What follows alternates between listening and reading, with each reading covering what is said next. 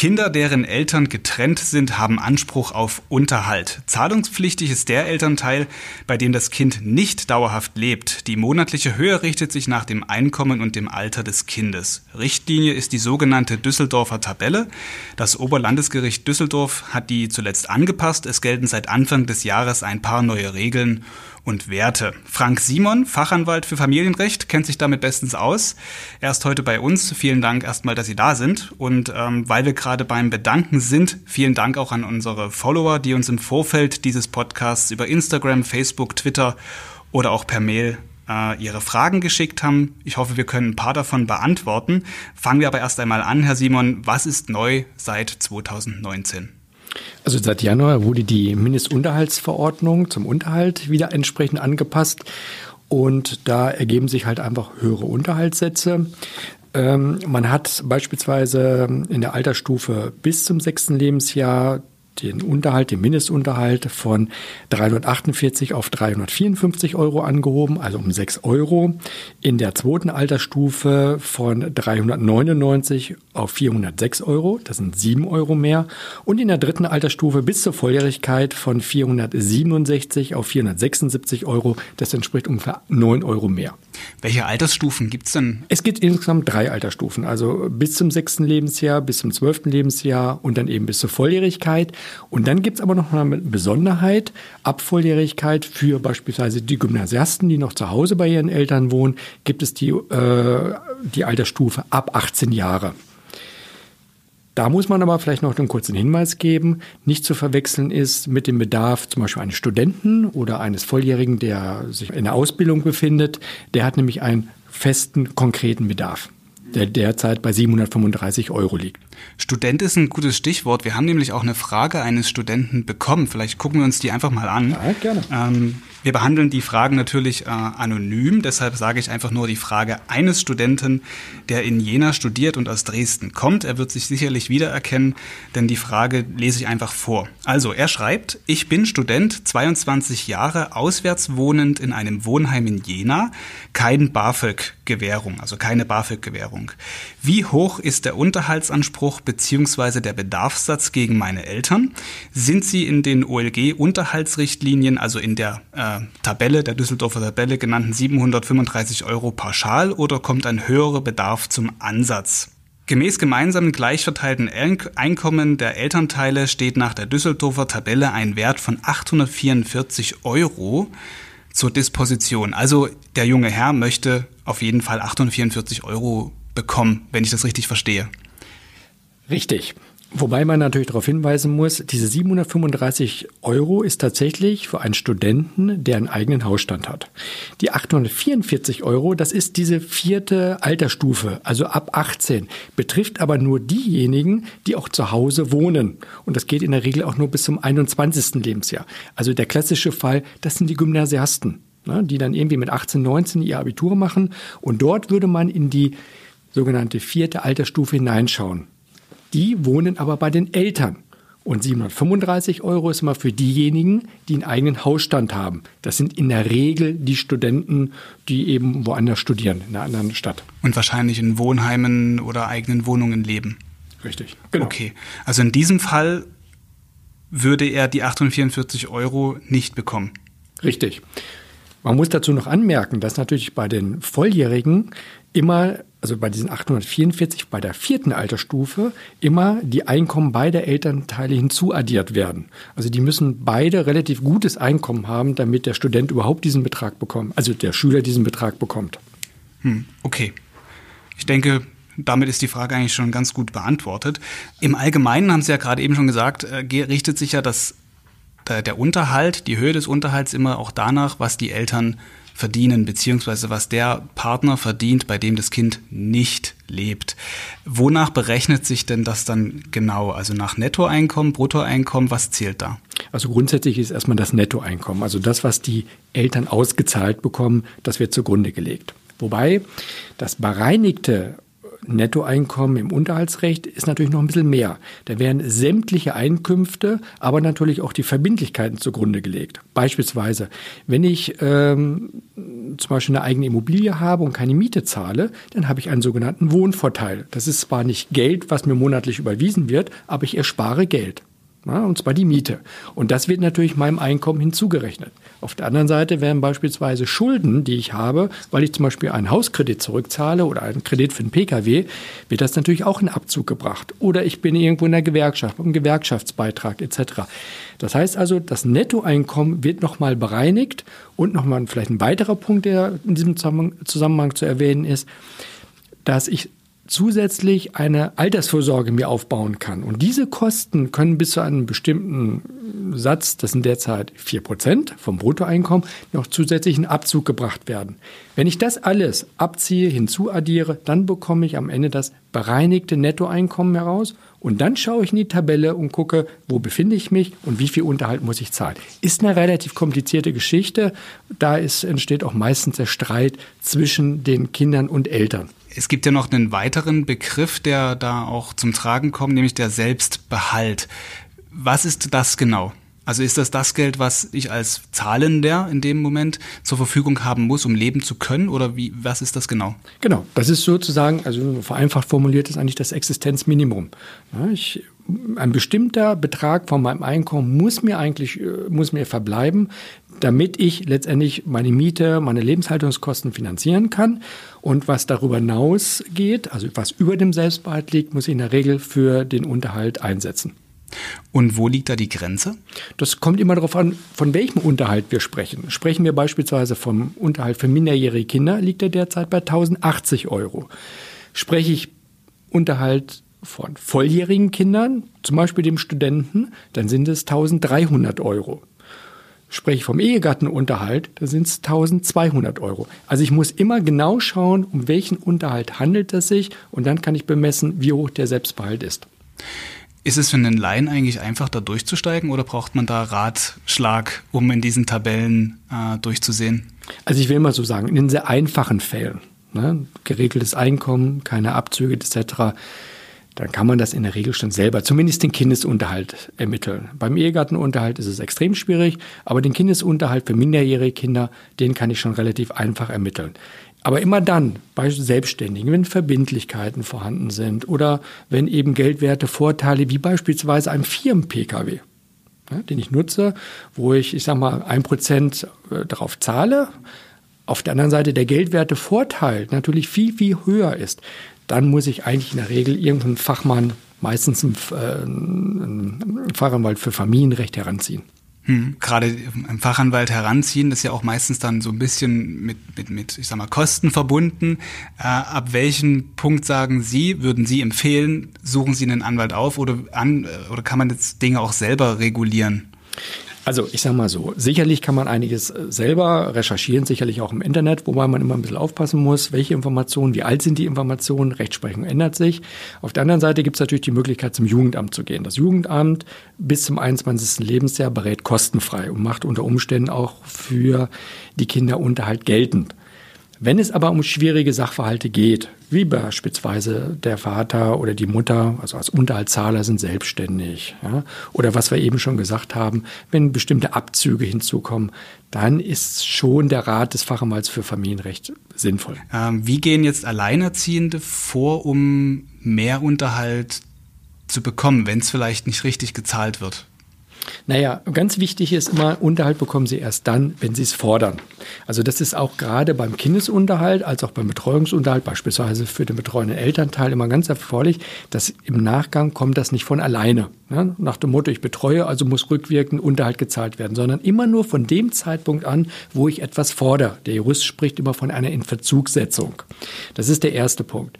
Wenn ich jetzt beispielsweise als alleinerziehende Mutter den Eindruck habe, das ist zu wenig oder die Auskünfte vom Kindesvater sind nicht ausreichend, ja, weil er mir nicht vollständig alles vorgelegt hat, die Gehaltsnachweise, dann macht es schon Sinn, sich dort einen anwaltlichen Rat äh, mal einzuholen. Mhm. Ähm, das, was Sie gerade sagten, passt auch sehr gut wieder zu einer Frage, die wir von einem Nutzer über Instagram geschickt bekommen haben. Ähm, geht auch wahrscheinlich äh, darum, dass jemand alleinerziehend ist, aber er ist nicht äh, der Alleinerziehende, sondern er ist offenbar ähm, ein Vater oder glaubt ein Vater zu sein. Ich lese die Frage einfach mal vor. Nehmen wir mal folgende Situation an, schreibt er. Es existiert ein Kind von mir irgendwo. Es ist zum jetzigen Zeitpunkt sieben Jahre alt. Jetzt kommt die Mutter auf mich zu und sagt, ich bin der Vater und gibt mich bei der Unterhaltskasse an. Wenn ein Vaterschaftstest positiv wäre, wie weit wird der Unterhalt zurückliegend gerechnet? Vom Zeitpunkt der Geburt an. Also rückwirkend, nehmen wir mal an, das Kind ist jetzt äh, sieben Jahre alt, dann kann es passieren, dass für sieben Jahre Unterhalt äh, nachgezahlt werden muss. Womit müsste er äh, geringstmöglich, also ich weiß ja nicht, was er jetzt verdient, was bei ihm zugrunde liegt. Wir nehmen naja, mal an, das wäre das geringste. Auch dort sind natürlich die normalen Selbstbehaltssätze. Wenn der Vater nicht in der Lage ist, Unterhalt zu zahlen, muss er natürlich auch rückwirkend keinen Unterhalt zahlen. Ja? Aber häufig ist es so, dass natürlich der rechtliche Vater ja, äh, zum Beispiel weil die Mutter verheiratet ist oder dergleichen, dass der natürlich Unterhalt gezahlt hat. So, und der leibliche, also biologische Vater, letztendlich dann ja für sieben Jahre keinen Unterhalt gezahlt hat, dann kann der rechtliche Vater hergehen und sagen, ich mache dich, biologische Vater, schadensersatzpflichtig, dann musst du mir diesen Nachteil für den Unterhalt, den ich gezahlt habe, musst du mir zahlen. Und das geht eben vom Zeitpunkt der Geburt an was natürlich jetzt vom ähm, rechtlichen Vater aus betrachtet, dann doch den Weg zum Anwalt nach sieben Jahren lohnend erscheint. Also definitiv, lässt. definitiv. Also das sind wirklich keine Fälle, also gerade bei diesem sehr langen Zeitraum, wo man einfach sagt, ähm, nee, das machen wir mal so. Ne? Da geht es in der Regel ja auch um größere Beträge.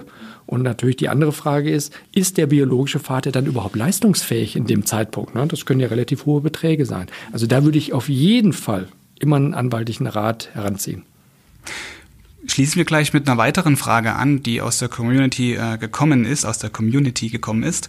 Ähm, Geht es um einen kleineren Betrag. Mm, die Frau hat uns vor der Sendung oder vor, dem, vor der Aufzeichnung des Podcasts noch kurzfristig geschrieben. Also ich kann Sie beruhigen, die Frage ist noch angekommen und sie fragt, ob es sein kann, dass ich seit Jahren zu wenig Unterhalt bekomme. Meine Tochter ist acht Jahre und ich bekomme seit letztem Jahr 302 Euro Unterhalt vom Papa des Kindes. Aber laut Düsseldorfer Tabelle müsste es mehr sein oder wird von der Tabelle dann noch etwas abgezogen. Der Papa geht Vollzeit arbeiten und ich bekomme keine Stütze vom Amt. Über Aufklärung wäre ich sehr dankbar, da es nicht immer einfach ist und jeder Euro weiterhilft. Mhm. Also zunächst müsste erstmal die Einkommenssituation des Vaters geklärt werden. Ja? Also wenn er natürlich ein höheres Einkommen hat, kann es schon sein, dass er dann hätte mehr zahlen müssen. Der zweite Punkt ist, da geht es so ein bisschen um die Anwendung der Düsseldorfer Tabelle. Diese Düsseldorfer Tabelle, da wird unterschieden zwischen dem sogenannten Tabellenbetrag. Das ist, wenn man beispielsweise ins Internet schaut, dann kommt immer Düsseldorfer Tabelle. Dabei darf man aber nicht verkennen, dass von diesem Betrag, der dort ausgewiesen ist in dieser Tabelle, immer das hälftige Kindergeld in Abzug gebracht werden muss. Das heißt also, es gibt in der Regel noch eine zweite Tabelle. Eine, dann, aus dieser zweiten Tabelle ergibt sich der sogenannte Zahlbetrag und der ist logischerweise natürlich deutlich niedriger als der Tabellenbetrag. Deswegen kann es unter Umständen schon sein, dass wenn die Zuhörerin jetzt in die Tabelle in den normalen Tabellenunterhalt beim, bei der Düsseldorfer Tabelle reinschaut, dass der tatsächliche Zahlbetrag natürlich entsprechend niedriger ist. Deswegen muss man da immer sehr genau aufpassen, mit welcher Tabelle arbeite ich oder welche schaue ich mir gerade an. Vielleicht noch ein kleiner Hinweis. Ähm, dieser Tabelle geht auch immer von zwei Unterhaltsverpflichtungen aus. Ja, wenn ich beispielsweise jetzt drei Unterhaltsverpflichtungen habe, weil ich habe jetzt drei Kinder oder ich habe zwei Kinder und muss der Kindesmutter auch noch Unterhalt zahlen, dann erfolgt normalerweise eine Herabstufung um eine Einkommensgruppe. Das muss ich wissen, weil sonst schaue ich einfach in diese Tabelle rein und dann kann es sein, dass ich als Unterhaltszahler möglicherweise zu viel bezahle oder wie in unserem Fall hier der Eindruck entsteht, es ist zu wenig.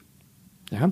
Also da muss man immer sehr genau schauen, wenn man mit dieser Tabelle, dieser Düsseldorfer oder auch in Dresden oder in Sachsen ist es die sächsische Unterhaltstabelle des Oberlandesgericht Dresden, die sind ja identisch von den Zahlen her, wenn man damit arbeitet.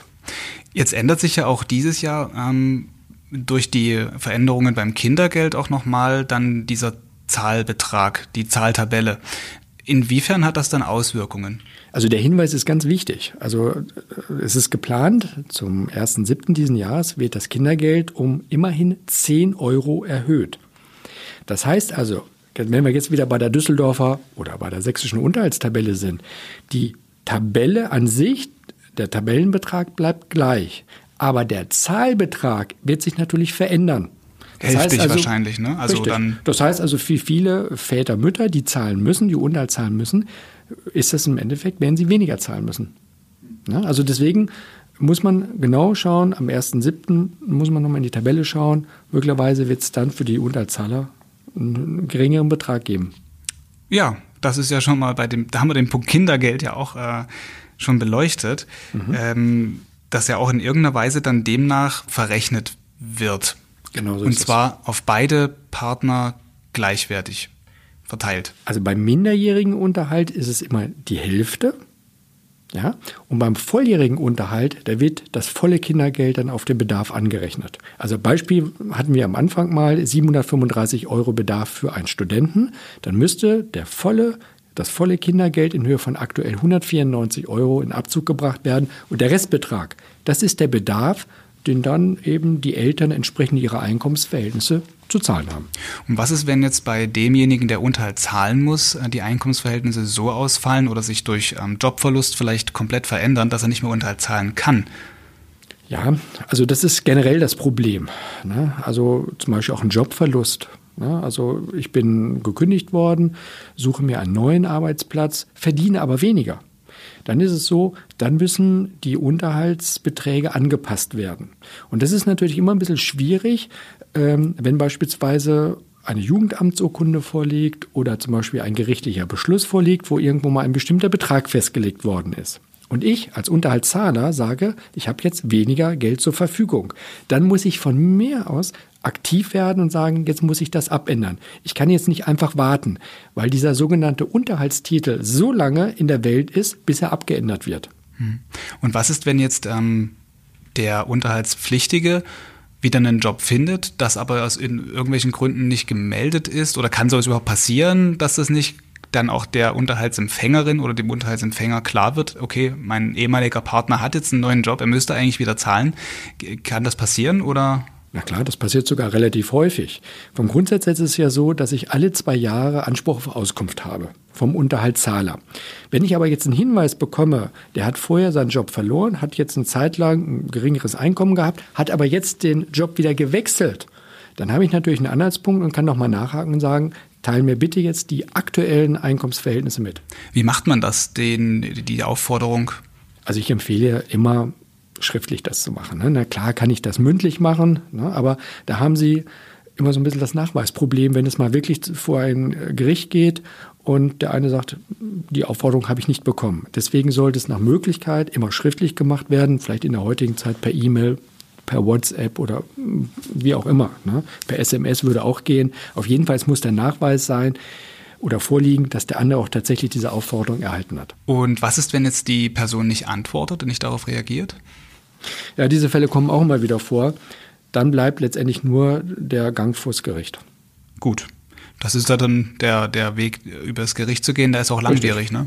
Am Ende vielleicht. Ja, kommt drauf an. Also ich sage mal so, was nicht passieren wird, dass das Gericht von heute auf morgen eine Entscheidung treffen wird, außer beispielsweise, äh, es wird überhaupt kein Unterhalt gezahlt und es geht um Mindestunterhalt, dann kann ich im Rahmen einer einstweiligen Anordnung äh, das Gericht anrufen, dann wird das Gericht auch sofort tätig. Aber ansonsten kann das schon etwas länger dauern. Mhm. Es gibt ja aber auch Fälle, ähm, wo zum Beispiel ein Elternteil dem anderen Elternteil nicht gewährt, mit dem Kind Umgang zu haben, also das Kind nicht zu sehen. Und in solchen Fällen kann es passieren, dass man den Unterhalt aber nur sehr widerwillig zahlt oder vielleicht dann deshalb gar nicht. Was ist dann? Ja, man muss natürlich das ist richtig. Also diese Fälle gibt es immer wieder. Ne? So frei nach dem Motto, ich zahle jetzt Unterhalt und kann mein Kind aber nicht sehen. Ja? Wobei man da ganz sauber unterscheiden muss. Einmal mein Anspruch auf Umgang, den ich auch gerichtlich geltend machen kann, und meine Verpflichtung zur Unterhaltszahlung. Es ist immer relativ gefährlich, das miteinander zu verquicken. Ähm, sicherlich, wenn es eine dauerhafte Umgangsverweigerung gäbe, und da gibt es auch Gründe für, ähm, dann kann es unter Umständen auch sein, dass natürlich irgendwann der Unterhalt mal reduziert wird. Aber das wird nur in absoluten Ausnahmefällen äh, der Fall sein. Na, es müssen wirklich überhaupt keine Gründe vorliegen, warum das, der Umgang jetzt verweigert wird. Ja, also insofern muss man immer sauber unterscheiden. Anspruch auf Umgang und meine Verpflichtung zur Zahlung von Unterhalt. Und welche Möglichkeit haben jetzt aber genau solche Leute, die denen äh, der Umgang letztlich verweigert wird, ohne dass es dafür eigentlich einen Grund gibt? Also gerichtlich natürlich, indem ich einen Antrag auf Umgang stelle. Na, dann wird das Familiengericht entscheiden.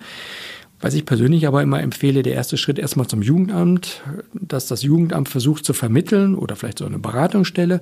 Und wenn man dort an der Stelle nicht weiterkommt, dann bleibt häufig leider Gottes immer nur die Möglichkeit, äh, das gerichtlich mal einen Umgang durchzusetzen. Ja, vielen Dank erstmal für diese Informationen, die so recht allgemein auch sind. Wir haben aber noch mal ein paar äh, konkrete oder eine konkrete Frage, weil wir vor allem auch ähm, ein jüngeres Publikum haben über die ähm, Ausstrahlung des Podcasts beziehungsweise auch das Einsenden der Frage über Instagram gelaufen ist, ähm, sind auch viele dabei, die sich gerade in so einer Phase befinden. Ähm, es gehen aufs Gymnasium, werden gerade volljährig. Was ist so für diese Altersgruppe zu beachten? Gibt es da irgendwelche Dinge, die für Sie auch interessant sind? Also sagen wir mal, nicht nur für die Kinder, sondern auch für die Eltern ist es ganz wichtig. Weil ähm, mit dem Übergang in die Volljährigkeit müssen die Kinder, und das ist jetzt wichtig, ihren eigenen Unterhaltsanspruch selber geltend machen. Also vorher bis zur Minderjährigkeit, also im, im Rahmen der Minderjährigkeit mussten die Eltern das quasi untereinander klären. Jetzt ist es so, dass das volljährige Kind den Anspruch selber geltend machen muss. Für die Eltern wiederum ist es wichtig, dass derjenige, der vorher das Kind nur betreut hat, beispielsweise die Mutter, jetzt unter Umständen auch zur Unterhaltszahlung herangezogen wird. Also früher war es immer so, der eine betreut, der andere zahlt. Jetzt ab Volljährigkeit müssen beide entsprechend ihre Einkommensverhältnisse zahlen. Und was noch ein interessanter Aspekt ist, es kann unter Umständen sein, dass die Selbstbehaltssätze der Eltern sich verändern. Das heißt also, eigentlich muss eine komplette Neuberechnung mit Eintritt in die Volljährigkeit erfolgen. Und das steht eigentlich jedem zu? Ja, also ich sage mal so, ähm, also nicht nur jedem zu, jeder hat Interesse dran. Das Kind natürlich will wissen, was habe ich jetzt an Unterhalt, ähm, gerade wenn es dann später mal studiert, aber auch die Eltern, ne, wenn der eine vorher nur gezahlt hat und der andere betreut hat, der sagt natürlich jetzt, muss ich möglicherweise weniger zahlen, weil jetzt beispielsweise die Mutter, die betreut hat, jetzt mit herangezogen wird. Also das ist wirklich ein, ein ganz wichtiger Schnitt beim Unterhalt. Und bis zu welchem Alter kann das Kind dann das geltend machen? Sie meinen halt, wie lange überhaupt ein Unterhaltsanspruch besteht. Genau. Also grundsätzlich besteht eine Verpflichtung zur Zahlung für eine ganze Ausbildung. Ausbildung ist jetzt ein relativ weiter Begriff. Das kann beispielsweise bedeuten, ich mache mein Abitur, äh, mache dann eine Lehre und unter Umständen studiere ich auch. Das heißt also, Unterhaltsanspruch kann möglicherweise mit 25, 26 auch noch bestehen. Und auch noch weiter darüber hinaus? Nein, es ist immer nur eine Ausbildung. Ne? Also wenn ich dann irgendwann erkenne, jetzt habe ich eine Ausbildung, jetzt habe ich eine längere Zeit gearbeitet und für mich persönlich feststelle, ich möchte jetzt aber noch mal studieren, ja, dann kann es sich um eine Zweitausbildung handeln, die vom Grundsatz her von den Eltern nicht mitfinanziert wird, nur in Ausnahmesituationen. Okay. Ähm, eine Frage noch, die wir aus der Community bekommen haben, die zu dem, was wir bis jetzt besprochen haben, aber auch eine sehr bewegende Frage ist, die ich aber gerne an dieser Stelle noch mit abschließend stellen möchte. Äh, ich lese sie einfach wieder vor, diese Frage.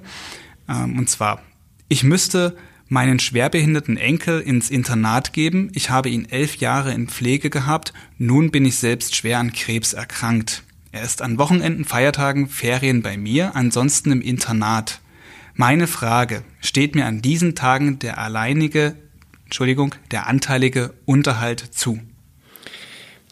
Also das ist natürlich eine ganz schwierige äh, Frage, die also nicht nur vom Sachverhalt selber natürlich nicht so angenehm ist, aber jetzt mal von dem rechtlichen Hintergrund ähm, kann man das nicht so pauschal beantworten. Warum? Erstmal stellt sich die Frage, hat das Kind überhaupt einen Unterhaltsanspruch? Ne? Unterhaltsanspruch müsste ja eigentlich gegen die Kinder gehen. Hier sprechen wir ja quasi von der Oma oder vom Opa, keine Ahnung. Ähm, die haben in der Regel keinen Unterhaltsanspruch. So, die andere Frage ist natürlich, wenn eine staatliche Förderung oder Unterstützung da ist, dann kann es natürlich unter Umständen sein, das ist aber eine sozialrechtliche Frage, ähm, ob für die Tage, wo das Kind dann eben sich nicht in der Pflegeeinrichtung befindet, sondern bei einer dritten Person, hier bei den Großeltern, dass, dass, dass die Großeltern da möglicherweise äh, anteilig eine Unterstützung bekommen. Aber das muss man wirklich im Einzelfall einfach mal beurteilen. Das kann man so pauschal nicht sagen. Für die Frage fehlen Ihnen sozusagen ein paar Details. Was würden Sie aber der Person raten, wo sie sich hinwenden kann? Also gut, die eine Möglichkeit ist natürlich, dass man sich mal an einen Anwalt äh, wendet. Möglicherweise ist da auch ein Sozialrechtler ganz hilfreich und zum anderen natürlich einfach an die Behörde an sich, ne, dass man da einfach mal nachhakt. Herr Simon, vielen Dank, dass Sie für dieses Gespräch Zeit hatten. Gerne. Es waren auf jeden Fall sehr viele interessante Informationen rund um das Thema Unterhalt hier mit drin. Sie haben die Fragen unserer ähm, Leser beantwortet. Vielen Dank. Gern geschehen.